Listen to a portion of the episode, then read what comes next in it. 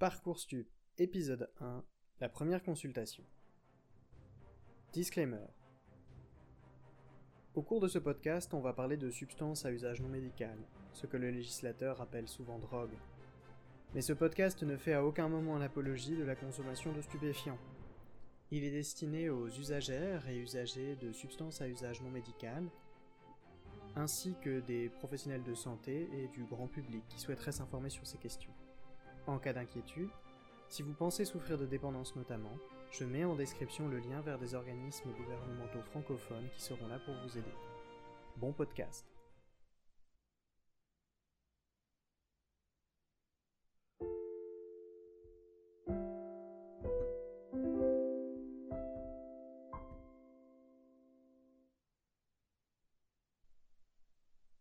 Bienvenue sur Parcours Stup, le podcast sur les stupes.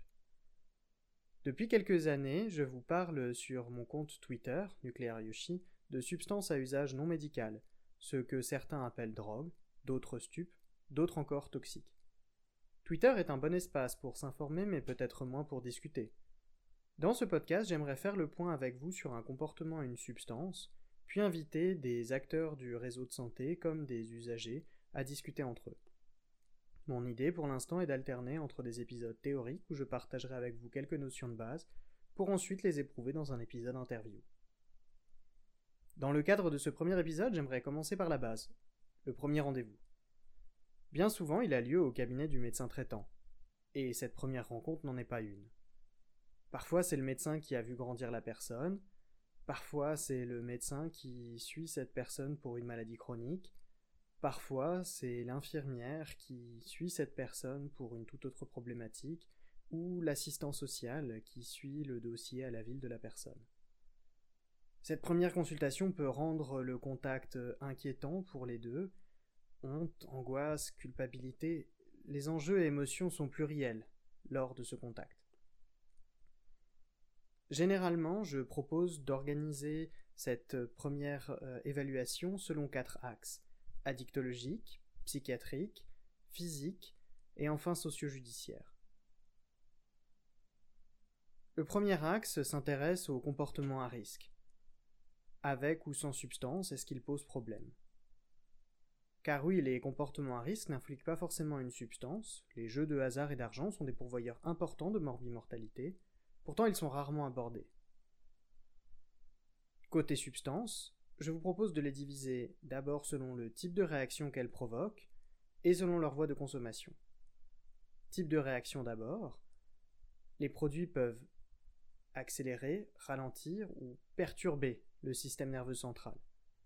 Pour chacune des catégories, je vous propose d'avoir un exemple que vous maîtrisez bien et à partir duquel vous pourrez extrapoler les informations dont vous auriez besoin dans l'urgence face à une toxique, une substance ou un toxique que vous ne connaîtriez pas.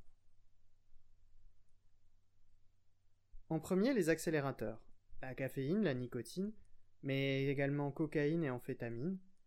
Les produits euh, énoncés ici vont exacerber les perceptions de la personne qui en consomme, provoquer un sentiment de toute puissance, entre guillemets, et de bien-être. En contrepartie, ils peuvent aussi provoquer de fortes angoisses, et les idées suicidaires sont fréquentes lorsque les effets bénéfiques, entre guillemets, vont disparaître. La toxicité de ces produits en aigu est souvent double. Spasme vasculaire et donc potentiellement infarctus, AVC ischémique, mais également troubles du rythme cardiaque. La dangerosité est souvent aiguë sur le plan somatique, c'est-à-dire physique, avec des conséquences psychiatriques pour une consommation plus chronique. Deuxième catégorie, les ralentisseurs ou dépresseurs du système nerveux central. On va y retrouver les benzos, benzodiazépines, les hypnotiques, les opioïdes. Ces produits peuvent euh, provoquer une, une anxiolyse et un sentiment de bien-être, parfois provoquer une certaine dissociation et la mise à distance de certaines perceptions. En aigu, le risque principal est la dépression respiratoire, voire parfois l'arrêt cardio-respiratoire.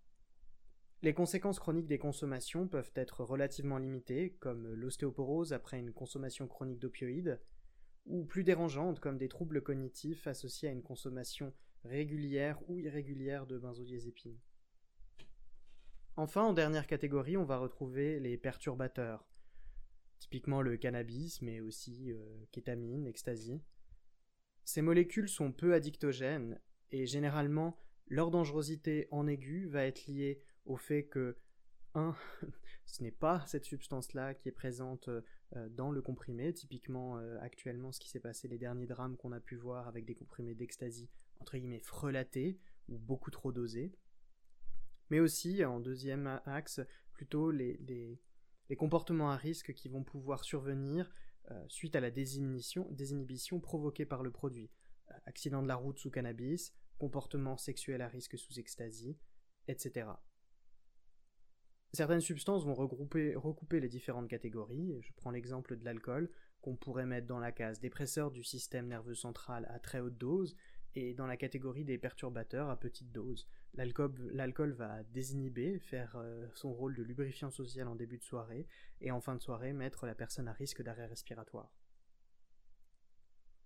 Le classement n'est là que pour vous aider à vous orienter. Parce que souvent, quand on sort de sa formation, on a une idée vague euh, de ce qu'est l'héroïne, la cocaïne. On connaît surtout tabac, alcool et encore. Pourtant, en pratique courante, on peut se retrouver confronté à des substances qu'on ne connaît pas, voire même dont on ne connaît même pas le nom, nous soignants ou usagers en face de nous. L'idée va être d'essayer de dépister un petit peu quels sont les effets de la substance pour pouvoir la classer dans une de ces catégories et après de la extrapoler les inquiétudes à avoir. Je donne toujours l'exemple d'un patient qui rentrait d'Inde où il, avait acheté une plante sédative qui se consommait en infusion. Cette plante avait tendance à le calmer, l'anxioliser, le, fatiguer, il était très sédaté après les prises, avait tendance à ralentir sa respiration.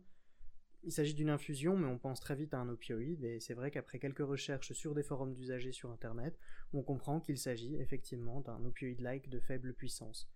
De là, on se raccroche aux branches, opioïdes, danger de dépendance, danger euh, de surdosage, etc. Et on se quitte en étant tous les deux rassurés. La méthode de consommation est également importante à identifier, et là c'est plus simple. On va retrouver un peu les, les, grands styles. Finalement, les méthodes de prise se rapprochent généralement des méthodes de prise des autres substances à usage médical cette fois. Et là, c'est assez simple de retrouver les dangers liés à l'une ou l'autre des consommations. L'ingestion, hein, ça c'est assez classique avec les benzodiazépines. Le sniff et l'inhalation également. je fais la distinction entre sniff et inhalation. Le sniff va être justement la prise par le nez d'une substance qui va aller tapisser les régions, la, sphère ORL pour ensuite se disséminer dans la circulation sanguine. Là où l'inhalation va plutôt être la prise par voie, donc euh, soit, euh, soit par le nez, soit par la bouche d'une vapeur qui va passer par le filtre pulmonaire pour se répandre dans la circulation sanguine. Et en dernier, la voie parentérale, c'est-à-dire intraveineuse. De là, comment évaluer la dangerosité? Le nombre d'intermédiaires entre porte d'entrée et organe cible est important. Le passage par un organe filtre euh, également, typiquement la prise d'opioïdes péros est bien moins dangereuse, donc par la bouche est bien moins dangereuse que par voie intraveineuse. Le foie va filtrer, prélever une taxe sur l'opioïde et ainsi protéger l'organe cible, le cerveau. Nous discuterons des points clés de chacune des substances lors des épisodes qui y seront dédiés. Deuxième axe d'investigation, l'existence ou non d'une comorbidité psychiatrique, d'une condition ou d'un trouble co-occurrent. Je prends toujours l'exemple de l'héroïne. L'association Face à l'inceste, euh, qui s'appelait par le passé Association internationale des victimes d'inceste, avançait le chiffre de 70 à 80 ou 70 à 80% d'antécédents d'abus sexuels chez les personnes qui consomment de l'héroïne. Personnellement, j'observe très souvent des personnes souffrant d'état de stress post-traumatique parmi les usagers d'héroïne que je prends en charge. Le traitement de cet état de stress post-traumatique permet souvent un meilleur équilibre des consommations d'opioïdes. C'est là tout l'enjeu du traitement des troubles co-occurrents. Souvent, la dépendance peut être traitée ou au moins contrôlée par la bonne prise en charge d'un trouble associé. Troisième axe d'investigation, les conséquences physiques de ces consommations ou l'existence d'une comorbidité physique entraînant la dépendance. Concernant la comorbidité physique, je donne toujours l'exemple des douleurs chroniques, euh, qui pose là aussi la question du nom qu'on donne à cette consommation. Si une personne qui a des douleurs chroniques prend chroniquement des opioïdes quand bien même acheté au marché noir, est-ce qu'on doit parler de dépendance ou juste de traitement tout à fait adapté? Côté conséquences physiques, elles sont surtout liées à la voie de consommation et la durée d'exposition. Typiquement, un tabagisme va amener des lésions pulmonaires. Une consommation chronique intraveineuse, si elle est faite dans les bons usages de réduction des risques, euh, ne va pas favoriser des lésions de type abcès. Euh, la dégradation du capital veineux si on injecte dans le mauvais sens ou au mauvais endroit. Mais il faudrait aussi raisonner, après ce stade un peu local, à distance. Donc là, c'est plutôt le risque infectieux.